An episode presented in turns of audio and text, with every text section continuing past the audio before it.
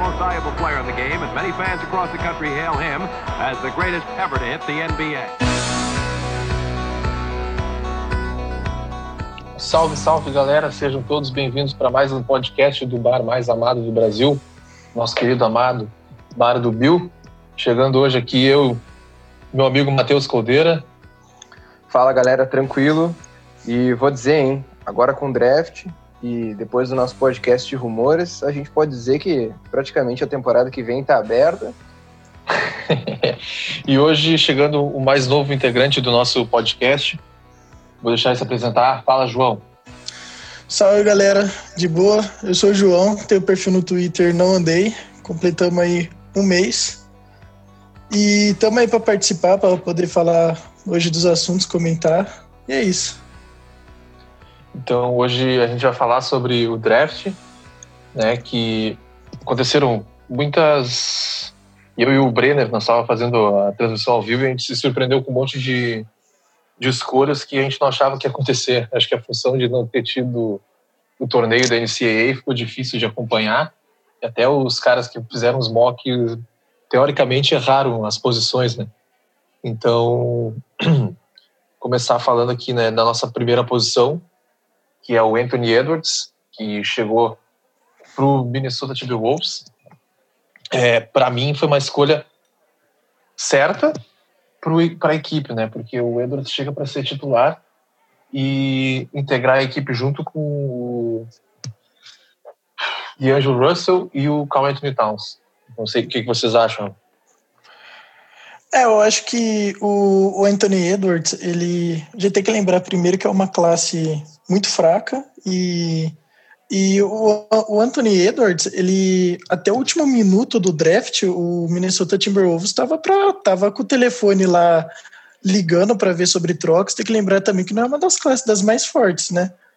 Então, assim, nem o Minnesota é tão convicto assim. O Edwards é um bom jogador, não, não é um jogador ruim. Preocupa algumas coisas, como o arremesso de três dele, que tem 29%. O negócio é se preocupar. Mas dentro da, do que tem para a classe, eu acho que ainda mais com o encaixe tendo o D'Angelo Russell lá no time, acho que foi a melhor escolha, sim. É, uh, analisando o time do Minnesota durante os anos, né, eles já tentaram várias formações e para mim teve um ano assim que eu não lembro qual foi a temporada, mas eles tinham, sei lá, uh, Butler, Carl Anthony Towns, ele estava o, o Wiggins estava lá também, tinha um monte de gente no papel muito boa que não deu certo. E agora se desfizeram, né, desse time e agora com uma pick 1, né? Eu acho que tem condições do cara encaixar muito bem. O João pegou e falou sobre o cara não ser a classe principal e tal, na questão do time também, né? Mas eu acho que às vezes é bom o cara ir para um time assim e pegar um encaixe bom sabe? Apesar de, tipo, às vezes, porque, por exemplo, às vezes o cara fica, pô, pique 1 e tal, e foi para um time meio podre, né? Porque eu diria assim, agora já, já me apressando aqui um pouco falando da pique 2, né, do, do Wiseman, que vai para o Golden State, pô, cara, ele vai jogar com Curry, vai jogar com um time que já tá num, num hype maior, entendeu? Às vezes o cara fica de olho no time e não muito no jogador, então acho que tem condições de dar muito bom lá. É, o é James, o... o Golden State com o James Wiseman é um, é um caso bem, bem curioso, assim, porque o Golden State, quando você vê, você fala, ah, tem o, tem o Clay, tem o Curry, tem o Wiggins na 3, tem o Green na 4, quem faltava pro quinteto era um pivô e tinha esse pivô que era top 3. Mas você vai olhar de novo, infelizmente comparando com a classe, você vai olhar em, em picks passados no top 2, top 3, estava saindo Luca Doncic, estava saindo Jamoran, saía Jason Tatum. É, o, o Warriors ter a pick 2 podia ser um negócio assim, vamos montar uma dinastia, mas o James Wiseman, assim, tem. Ele é bem assim, um pivô, na minha visão, um pivô que tem bastante limitação ofensiva. Óbvio, ele pode dar muito certo, mas tem, tem que se preocupar um pouco também com isso. É, lembrando que o Clay Thompson se lesionou, né? Então. É, sim, é, tem. Não tem Clay Thompson. é, o, eu tô procurando aqui as estatísticas do Wiseman. Ele é um cara que pontua muito de, dentro do garrafão e que defende bem o aro, né? É, eu tô tentando achar as médias dele, que eu tinha salvo isso. E para a posição do que para pique que o que o Golden State tinha, acho que não tinha outra escolha que não fosse ele. Se não fosse ele, ia ser outro pivô, mas teoricamente ele é o melhor pivô da classe, né? Dessa classe. E ele até que pontua razoavelmente bem, defende bem, tem média de três tocos por jogo. E ele é o cara que vai chegar para fechar o garrafão. A, a notícia boa e a notícia ruim ao mesmo tempo pro, pro Golden State é que, tipo, ah, o Clay Thompson não vai jogar essa temporada. Mas eles pegaram o, o Kelly Oubre Jr. para jogar, e aí ficou com o Curry, Oubre Jr., o. O Wiggins. Wiseman, o Wiggins, o Wiseman e o Green. Ficou com um quinteto muito bom para jogar no jeito que eles gostam de jogar no small ball, né? Jogo rápido, de muita transição.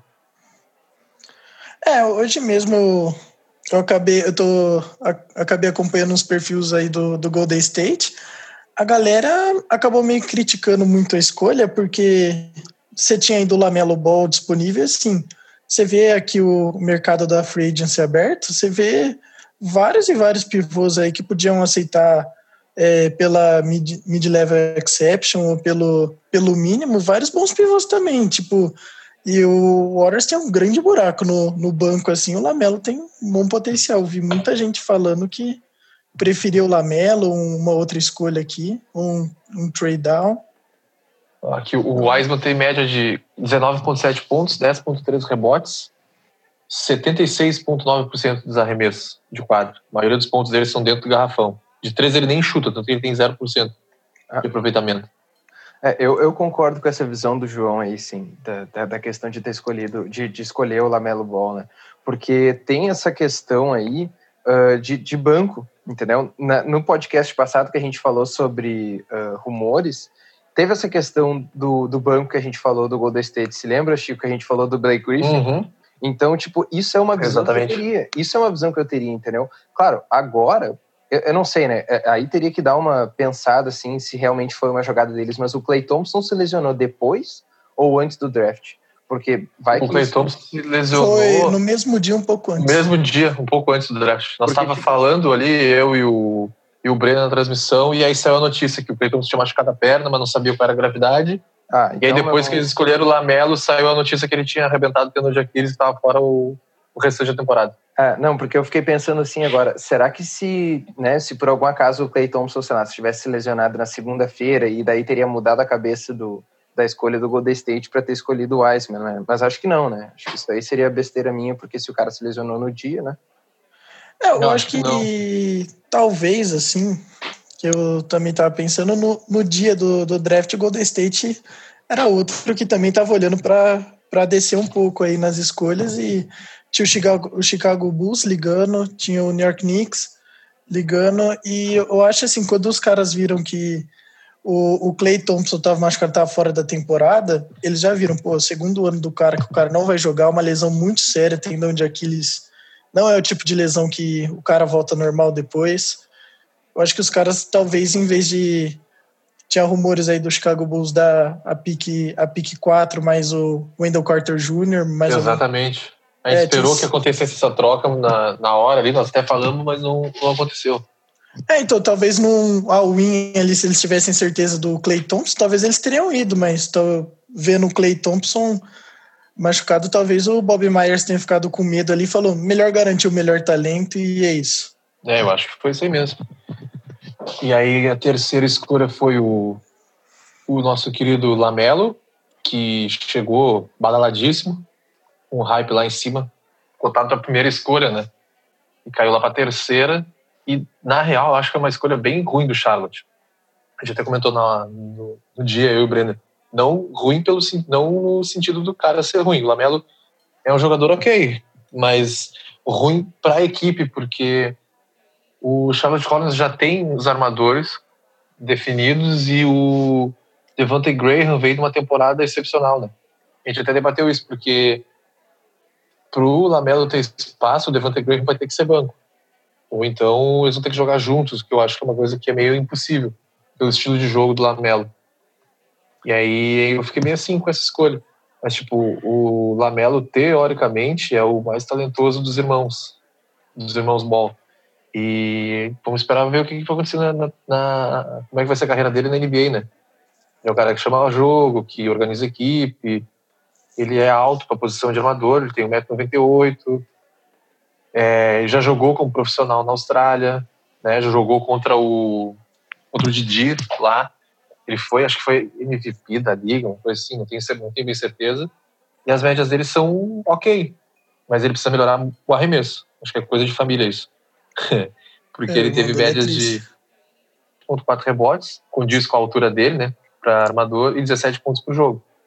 É, agora tem que ver como é que ele vai sair na NBA. Se ele vai ser titular, se ele vai ter tempo de, de jogo, se ele vai vir do banco. É, o, o, Lamelo, eu acho que as médias dele são coisas assim é, muito boas, mas o que eu fico um pouco, um pouquinho no pé atrás é onde que ele jogou na, tipo assim, durante a, a carreira dele até aqui. Ele jogou no High School, jogou lá na, na Lituânia, né? Lituânia, isso aí. Lituânia e depois é, jogou na, na Austrália. É, então, tipo assim, qual que é o nível lá do campeonato lituânio, lá que foi o Lavar Ball lá que meio que organizou o negócio, e agora na Austrália, a gente não tem muito um parâmetro certo, né, para falar, pô, o cara foi. O cara não, realmente ele jogou contra gente muito boa, não, não é aquele negócio tão certo como, ah, na NCAA a gente entende como funciona. Eu fico um pouquinho com o pé atrás com o Lamelo por causa disso. Mas assim, como prospecto, acho que ele tem um teto altíssimo. O estilo de jogo dele, ainda, ainda mais caindo no Charlotte, ele assim, ele é o cara que ele só vai dar certo se ele for dono do time. Se ele realmente, tipo, se ele comandar a equipe, ele tem um estilo que me lembra muito o Trey Young, ele é um ótimo passador, ele, ele dribla bem, mas vamos ver né, se ele consegue virar isso e, assim como o Trey Young também tem bastantes problemas defensivos, né? Talvez a altura dele ajude a compensar isso, mas é uma questão. É, e essa, esse negócio do que o João falou aí sobre ele ser o dono do time, daí para mim daria um problema com o que o Chico falou sobre a questão do, do Graham, né? Que o cara fez uma grande temporada, se os dois não encaixarem juntos e se o Lamelo inventar de entrar no lugar do, do Graham, eu acho que isso dá problema, sei lá, não vou dizer de vestiário, entendeu? Mas eu vou dizer assim, até para o desenvolvimento do time, sabe? Tu imagina, tu vai pegar 72 jogos, entendeu? Até conseguir encaixar isso, sabe? Acaba sendo complicado. É, seria muito mais fácil se os dois se complementassem, entende? Então eu até entenderia de, entre aspas, dizer que foi uma escolha ruim por questões de posição, sabe? Acho que seria interessante, mas sim, considerando que ele foi para o Charlotte, que nem eu falei do Anthony Edwards sobre questão do time, né? seria interessante, entendeu? Se ele fosse o dono do time e pudesse mostrar tudo que ele tem condições. Só que o problema é esse, né? Tu já tem gente lá, entendeu? Às vezes se atrapalha com isso.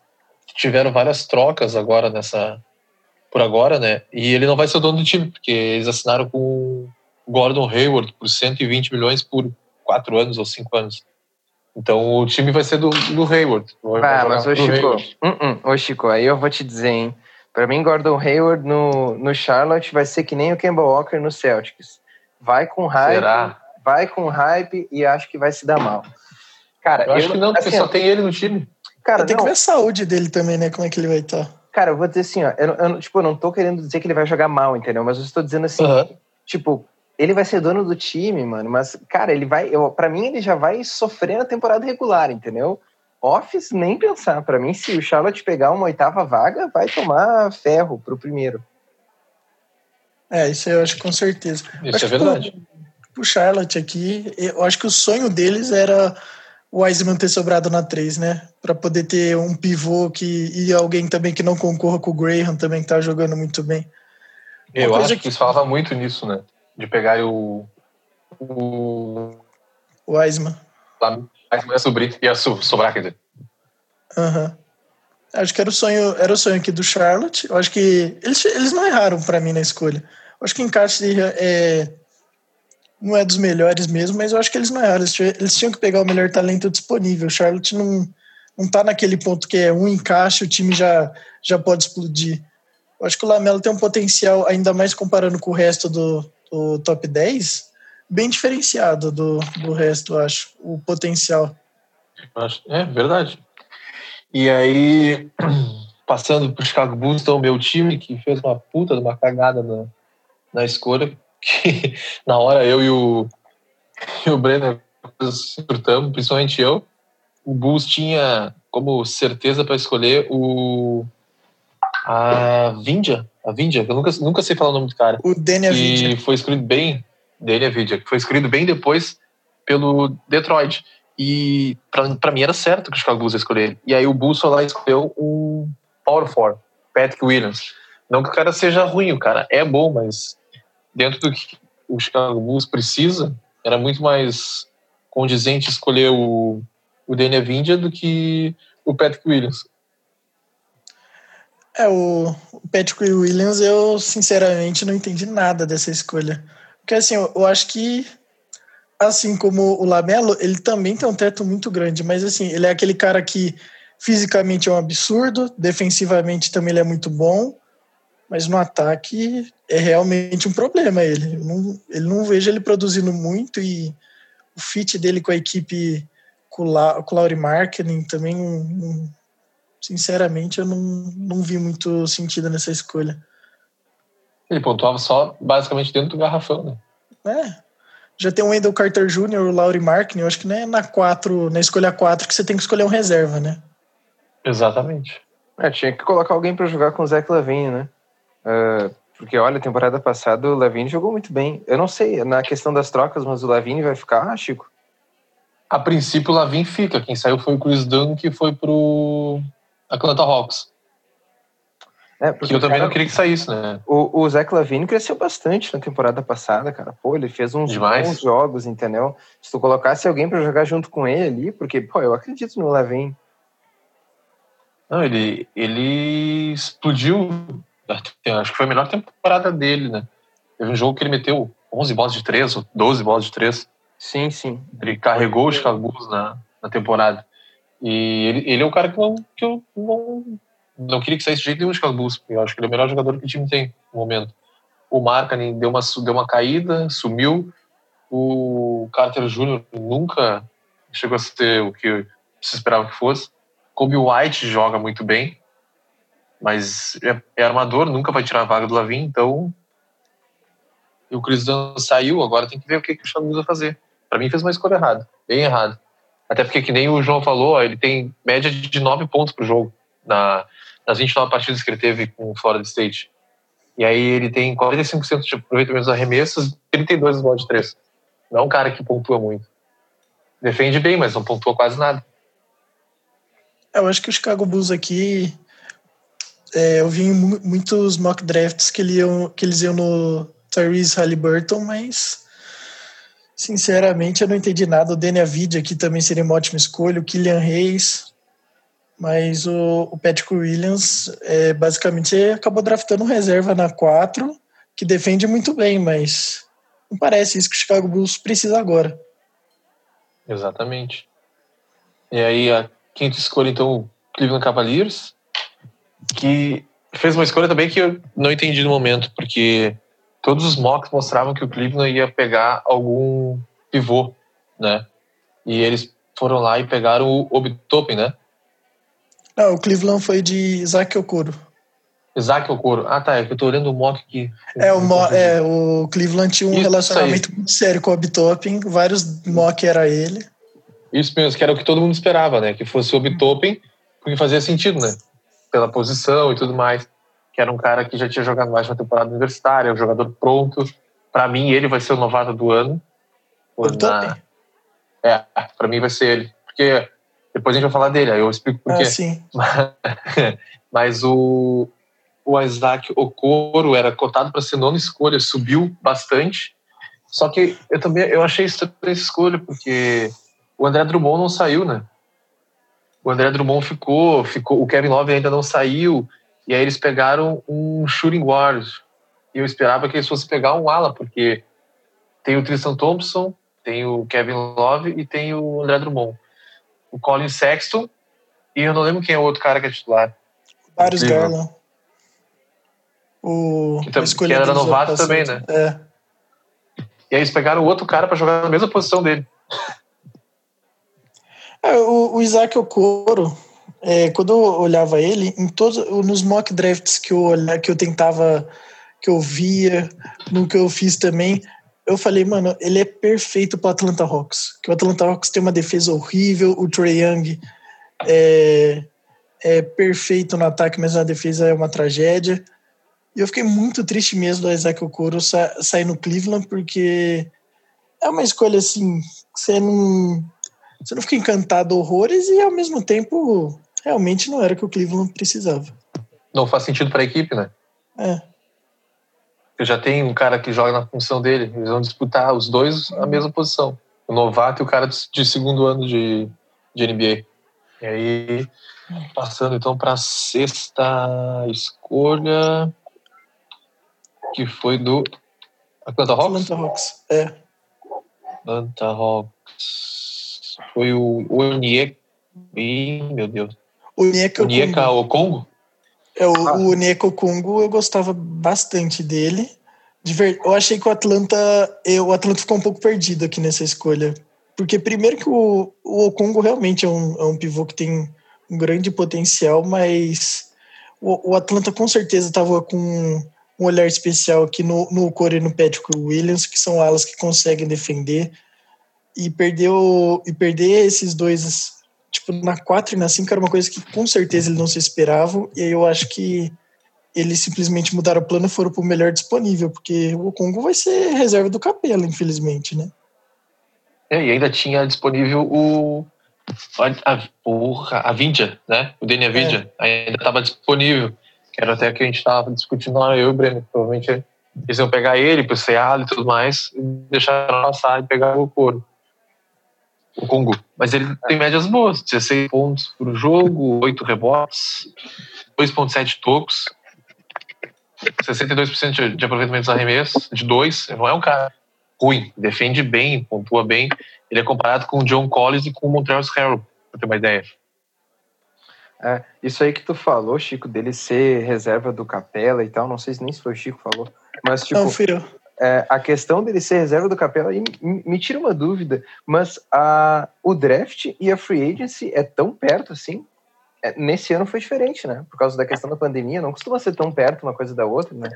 Porque eu acho geralmente que... tem um espaço um pouco maior. É, porque isso pode eu ter atrapalhado. É porque isso pode ter atrapalhado um pouco o planejamento, né? Pode não, eu acho que atrapalhou, só não sei qual a gravidade que realmente isso uh, teve em alguns times, né? Porque, por exemplo, o Golden State se deu super bem, né? Considerando que os caras já têm um time formado e tal. Mas, por exemplo, talvez para o Atlanta deve ter sido muito ruim. O cara consegue o Capela e logo tem que pensar num, num draft, entende?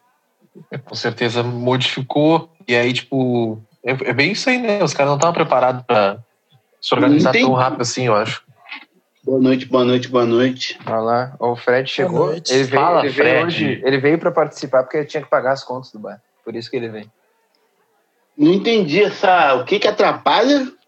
Não, é porque eu, eu não sei, tá? A, a distância real. Entendeu? Qual é a distância real entre o draft e a free agency, se não tivesse pandemia? Porque nesse ano tá muito perto uma coisa da outra, entendeu? E eu não sei se isso modificou o planejamento de alguns times, entende? Eu acho que o que modificou é aquele treinamento. É o camp, não é? Não é isso antes? É que, na verdade, o, o, o, os treinos né, ao vivo esse ano foram feitos em vídeo e alguns presencial. Mas a, o que eu acho que ele estava dizendo é que a diferença esse ano foi dois dias. Geralmente é um mês e pouco. É um mês, um mês e meio. É. Ah, Dois então dias, basicamente, você, você faz um draft, você basicamente dorme, acorda e já fala, tá, quem que a gente vai assinar amanhã, o que a gente vai fazer, qual que é o plano do time. É, isso deve Ah, mas muda o quê? Eu acho que não muda tanto, não, cara. Muda o quê? Ah, mas ô Fred, imagina os caras têm problema de cap de salário. Pô, isso aí deve mudar na hora de tu pegar um- algum atleta, entendeu? Porque daí tu não sabe qual, qual time quer tal jogador, entendeu? Tu não sabe como é que influenciou a free agency, sei lá, pro Lakers, que não ia ter escolha de draft, e aí, eventualmente, algum outro time lá vai liberar o jogador, entendeu? Eu até concordo contigo da questão do camp e tal, mas eu, eu discordaria na questão do salário. Cara, eu, eu acho, eu tô falando de orelhada sem nenhuma convicção aqui no que eu tô falando. Mas o que me parece é que os caras nunca são pegos de surpresa. Nunca são pegos de surpresa assim. Por exemplo, vocês viram vários movimentos do Oklahoma, pegando vários, vários drafts, não foi? Várias picks de draft. É, eles fizeram vários movimentos e aí na noite do draft eles deram duas picks e o Rico Rubio pro, pro, pro Minnesota. Aí os caras falaram, cara, a troca do, do Oklahoma, o que o Oklahoma tá fazendo agora, que era o que o Houston tá, tava querendo fazer, só que não conseguiu boas propostas, é porque as próximas duas turmas vão ser muito boas.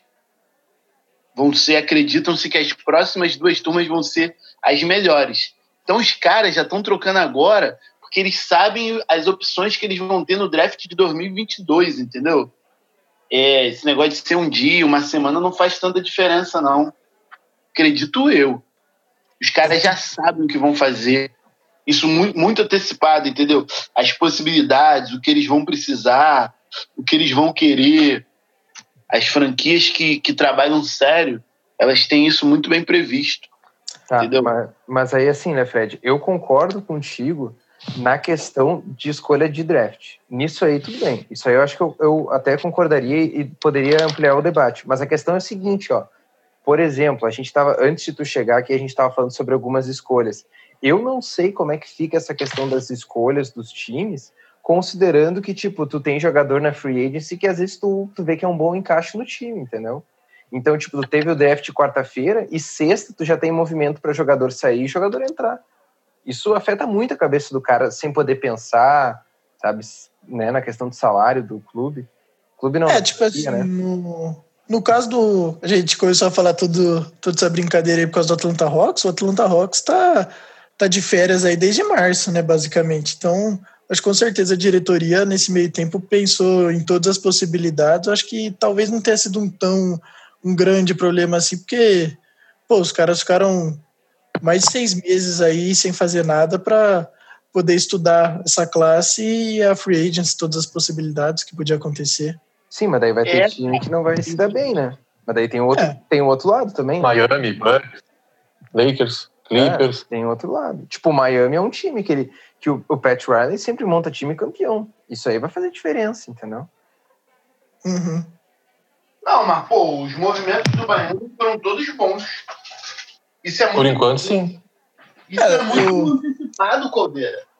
É muito antecipado mesmo. Tipo assim, é... teve um cara na, nessa free agência aí que ofereceram um contrato para ele. Eu não sei qual é o jogador. Que oferece, ele fez um contrato de um ano. O jogador, porque ele falou: olha só, me ofereceram, sei lá, um contrato de 6 milhões por ano durante três anos. Só que essa, essa free agência está com menos dinheiro e muita gente está apertado de, de salary cap, porque diminuiu e tudo mais, e teve a, o coronavírus. Aí que o cara falou: ó, eu sei que se eu tiver é, agente livre na próxima temporada, eu consigo compensar esse ano que eu tô ganhando mal. E aí o cara fez isso, ó, vou o jogador, vou fazer um contrato de um ano porque eu sei que na próxima free, agent eu vou ganhar muito mais. Se o jogador tem esse controle, imagina a liga, entendeu? Imagina uma, uma franquia. Sim. Ah, então, Fred, eu acho que tem muito time também, além do cap ter caído, tem muito time também segurando um pouco da mão aí por, em relação a gastar cap. Primeiro que essa free agency, assim, o melhor jogador é o Van Vliet, é o Galinari, assim, não são jogadores que vão levar seu time pro, para o título. E, e segundo também que ano que vem tem Kawhi, tem Antetokounmpo, tem Paul George, é muita gente boa. É, acho que dá para falar aí pelo menos uns, uns 10 nomes muito bons. Ah, o Van Vliet que renovou, né? É, acho que 20 quatro milhões por ano. É, 4 anos por 80 milhões. E é impressionante, né, tia? Que a Isabela ligou e o Fred teve que ir embora para casa. Pá, vai ficar no podcast assim. então vamos continuar aqui no falando do draft, né? Falar da sétima posição, que eu, o Brenner quase matou o Brenner do coração. Para quem acompanhou a transmissão ao vivo, ele queria abandonar, queria ir embora, queria pegar uma corda e pular do prédio, se matar, porque tinha o, o Daniel Advidia ainda disponível, né, que seria a escolha que estava caindo no mock draft para entrar no Detroit Pistons e o Pistons foi lá e escolheu o Killian Hayes. Não, tô, não desmerecendo o cara, né, mas por que, que o Pistons precisa de mais um armador se o time tem três armadores? É, eu acho que o Pistons, assim, se a gente for falar bem a verdade, o Pistons não tem, tem nada, né? Você vai ver o time tá meio terra de ninguém, tanto que nessa free agency aí meteu, meteu louco, tá trazendo qualquer jogador aí livre na free agency com mais de 2,5, eles estão pagando um absurdo. Então eu acho que o, o Pistons tá bem sem rumo e o, o Kylian Reis é o armador francês, ele é bom, eu, eu também teria de Denavidia, mas, sei lá, dá o time na, na mão dele, vamos ver o que acontece dá pra dizer que o Pistons está mais louco que o padre do balão, né? Porque os trocos que eles estão fazendo nessa playlist é, no mínimo, engraçado. É, tipo assim, o que mais me chama é, atenção. Não na... tem muito que esperar do. O que me chama atenção no Pistons, com certeza, é, é eles assinando os jogadores assim, que não faz sentido algum, com preço muito alto, e eles trocaram basicamente de graça o, o Brown, trocaram de. O, o, o, o Drummond foi embora basicamente de graça. O Luke Kennard eles trocaram ainda no mesmo draft pela escolha 19. Então, tipo assim, eu sinceramente não sei o que, que ele trocando o time inteiro a preço de banana e contratando gente questionável. É, eu vou dizer que eu... agora é cheio de novato, né? É. As trocas. E o Griffin, para mim, não faz milagre naquele time, não? Tem que ver se ele consegue andar, correr, que toda temporada ele se machuca no meio. Pra te ter uma ideia, eles pegaram agora o Dwayne Dedmon, que era do Atlanta Hawks. Aí pegaram só cara novo. Pegaram Tizanan Musa, Rodney McBrother, o Sadiq Bey, que é novato, o Jalen Haynes. Pegaram um pouco de cash considerations e pegaram escolhas de segunda rodada para o próximo draft. É, e ainda assinaram aí com o Mason Pumbley, o Jaleel Okafor, Jeremy Grant. Tipo assim, refizeram um elenco assim, totalmente aleatório e Sabe, eu acho que eles vão tancar pro ano que vem. acho que a ideia deles é ser o pior time da NBA para ter chance de pegar a primeira escolha. Estão fazendo bem o trabalho, então. O Brenner vai enlouquecer esse ano. E aí, continuando então, oitava escolha, New York Knicks. Aqui, quando eu fiz o, o podcast com o Sávio, a gente estava falando muito do Cole Anthony, caindo nessa escolha. E a gente não sabe o que aconteceu, se ele caiu muito no draft, não sei o, o que aconteceu. É, mas eles escolheram o Obi que era, para mim, o melhor número disponível no momento, né? E esse é o motivo que eu acho que o Obi vai ser o novato do ano, porque ele tá no New York Knicks e o New York Knicks só vai ter ele para jogar. Ah, o Knicks, coitado, cara. Não, não sei nem o que falar. Vou deixar o João largar o, o, o real sobre o Knicks. Meu Deus. É, sobre o Knicks realmente é muito difícil, mas a gente pode tentar falar do Obtopin, que pelo menos é uma coisa boa no meio de cimar do Knicks. O, o Obtopin, ele lembra muito o estilo do jogo do, do, do, do Amar Stoudemire, do, que jogou no Suns, jogou no Knicks também, que é aquele cara que basicamente você dá a bola, o cara vai lá, vai dar dois passos, vai tentar enterrar. Ele lembra, tipo, muito nesse estilo, ele produziu bem em Dayton, mas, tipo assim, é, foi um estilo de jogo lá da, da universidade que realmente não vai se aplicar em nenhum time da NBA. É difícil ver ele replicando isso, na minha opinião. Fora que ele tem 22 anos. Tem o Anthony Edwards, o Lamelo Ball, tem todo mundo tem 19. O cara é 3 anos mais velho aí que a maioria dos top 10. E vai pro O que eu acho que a vantagem dele é a questão dele ter jogado 3 anos no universitário, né? E eu acho que ele já chega mais preparado para encarar a NBA. É, para preparar o Knicks meu Deus, tem que chegar uns 5 anos mais velho. É. o Knicks tem que chegar com 30 já. Tá complicado. É, o problema do, do Top ter 22 é você saber como, como mais ele pode evoluir também, em comparação à, galera aí de 19, 20 anos. Exatamente. Teoricamente, isso. o auge da carreira de todo jogador de basquete é aos 25, né? Entre é, os 25 é. e os 28, né? Já tá com 22 que isso, Chico? Que isso, Chico? Auge do cara com 30 anos. Voltou. Agora que os caras entram novos, os caras entravam tudo velho na NBA, pô. 26 anos fazendo entrou. a primeira temporada. Não, mas acho que se pegar em estatística, todo mundo era com 25, o Antetokounmpo agora, o Jordan também foi. O, o Kobe, bom, o Kobe tem a questão do Lakers, né? Chegou num time diferenciado, mas pega o LeBron quando ele foi pro, pro Miami, ele, que idade ele tinha? Acho que ele tinha uns 27. É, mas Não- é, não tá Não, mas o. Kobe e o LeBron não são parâmetros. Os caras não eram universitários. O, o primeiro título do Jordan foi que ano? Hum, 91. Isso. É, Ele já estava há seis anos na NBA. Ele tinha, ele tinha uns 28 anos. 20. É, 27 ou 28. Ele é de 63. Em 91 ele tinha 28 anos. Pô, bota aí, sete anos entre os, os seis títulos. Sete, oito anos. Ele foi terminar com 36, cara. O auge do cara na NBA é mais velho do que no auge do futebol, entendeu? É, na 22 é, NBA velho. geralmente é, é mais alto. Você vê bastante jogador com 32 ainda em alto nível. O Curry tem 32 e tá jogando bem. O Durant, James Harden, todo mundo já tá na casa dos 30 e tá perto, ou perto da casa dos 30 e tá muito bem.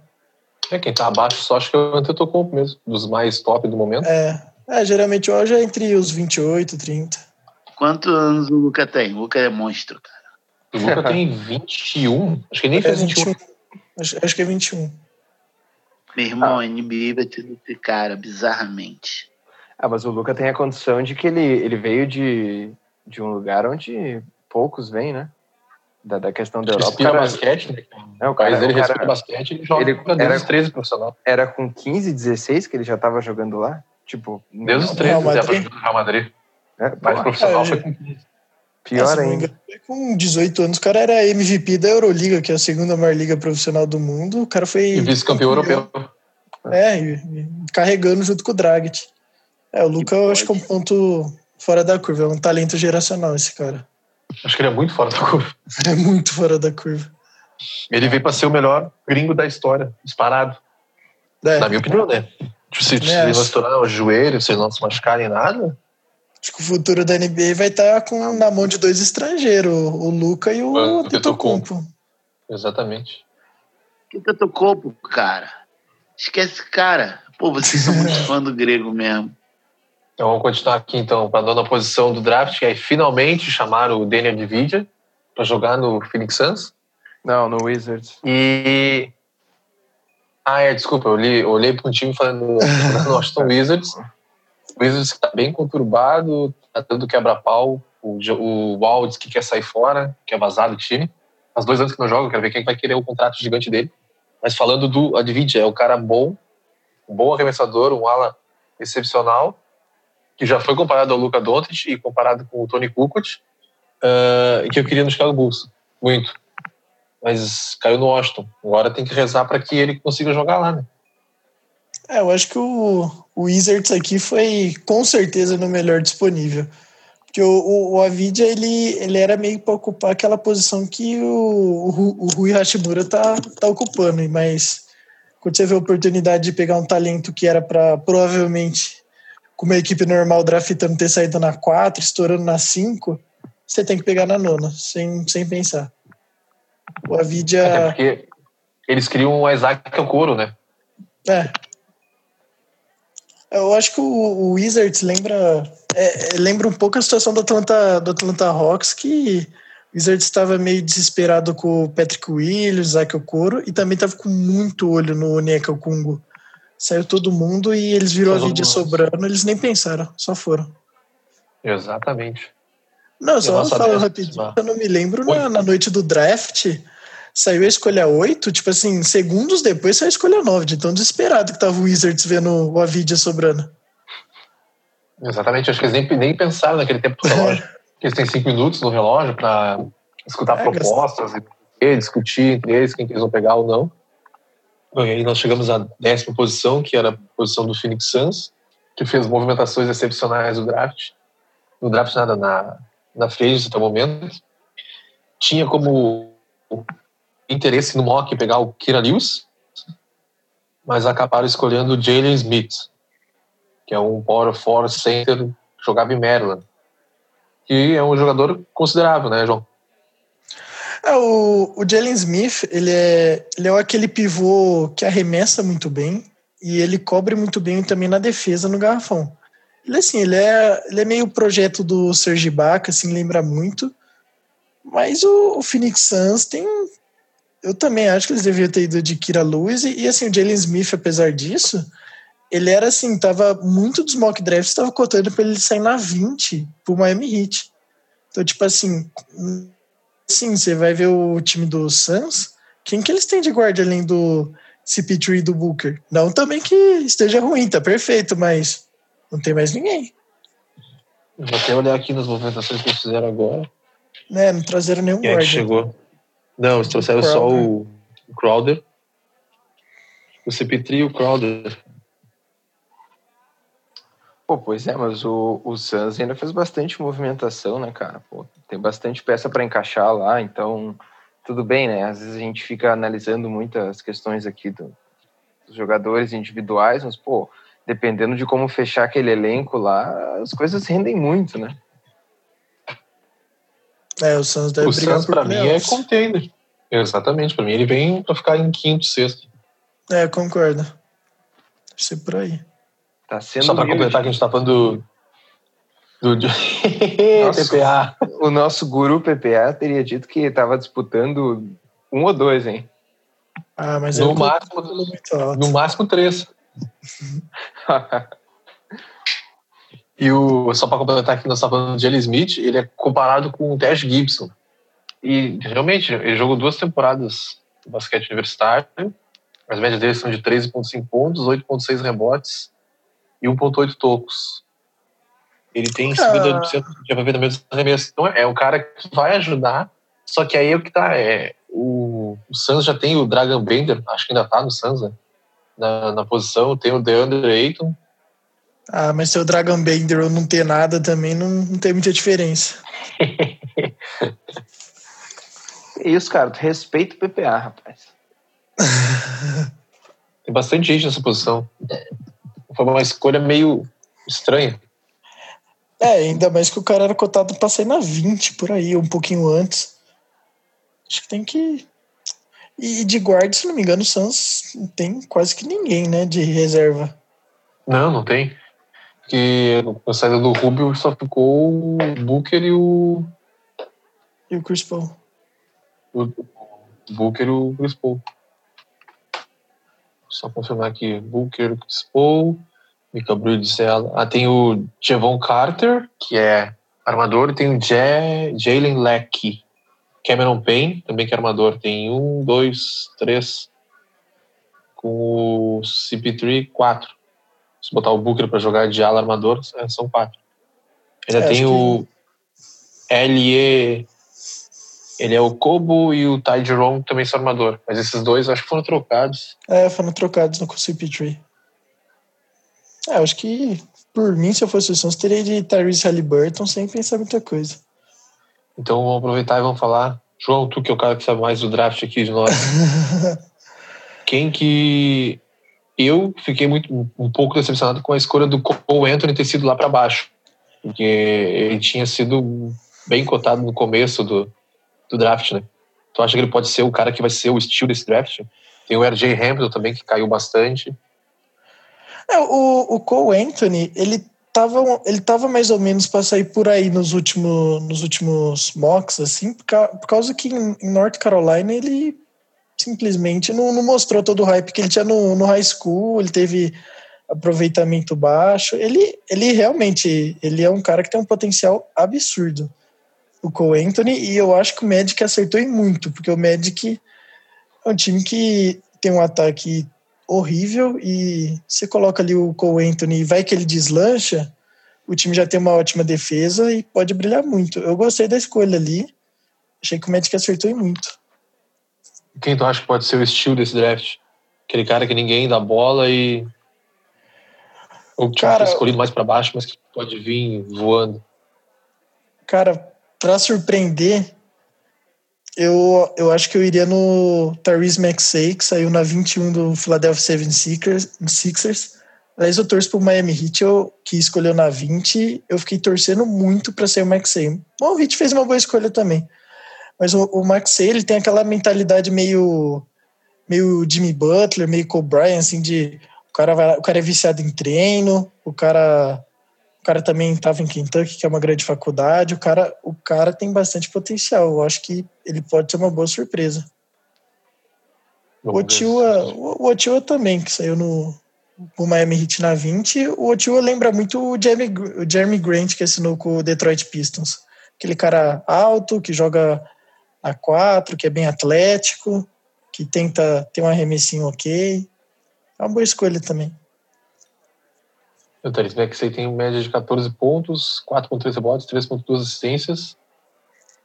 Hum, e chuta 42% de quadra e 29% dos bolas de três.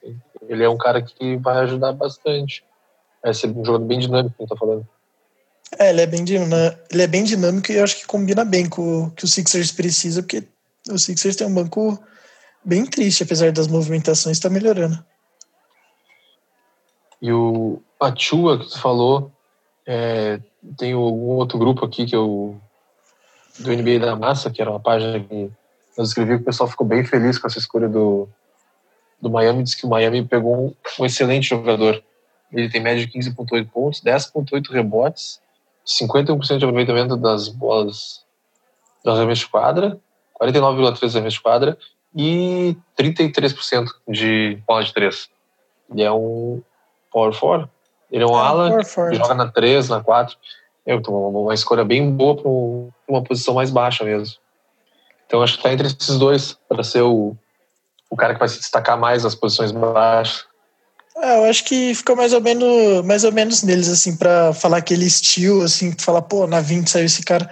Tem algumas escolhas também legais, o, o Malat Flynn na, na 29 também, que também era cotado para sair na 20, talvez na 18, ali pelo Miami, pelo Dallas. O, assim, agora, escolha falando bem mais escolhas profundas de draft, eu iria com certeza no Golden State e no, no, no, no Nico Manion, que é, o, que é aquele armador ruivinho que foi escolhido na 48 e tinha muita gente botava nos mock draft o cara saindo na 20, na 18, por aí. O cara começou a ficar 25, a galera, pô, o Nico Manion não tá saindo, sei lá o quê. O cara foi parar só na 48 e na, na mão do Golden State, que não tem, não tem muito armador reserva. Achei uma ótima escolha. E aquele Kenyon Martin Jr. é filho do Kenyon Martin? Pô, não sei, mas deve ser. Pelo nome. Kenyon Martin Jr. Vamos ver quem é esse. Eu acho que ele é filho do Kenyon Martin. Acho que provavelmente deve ser. Tô dando uma olhada aqui só pra ver se gente tiver essa dúvida. Eu, que eu olhei agora o nome aqui e me chamou a atenção. Foi a escolha 52. É sim, é filho do Kenyon Martin. Foi a primeira escolha do draft de 2000. Ele foi parar no Houston Rockets? Exatamente, Houston Rockets. Joga na mesma é. posição que o pai dele jogava. Provavelmente não deve jogar tanto quanto o pai, né? Por ter sido escolhido lá, tão lá pra baixo. Provavelmente não. Então acho que era isso, pessoal. Nosso bate-papo sobre o draft. Fiquem de olho no próximo episódio que a gente vai, vai trazer as movimentações da, da temporada, essa loucura da Friends. Troca pra cá, troca pra lá. Deixa aqui minha indignação com os alguns.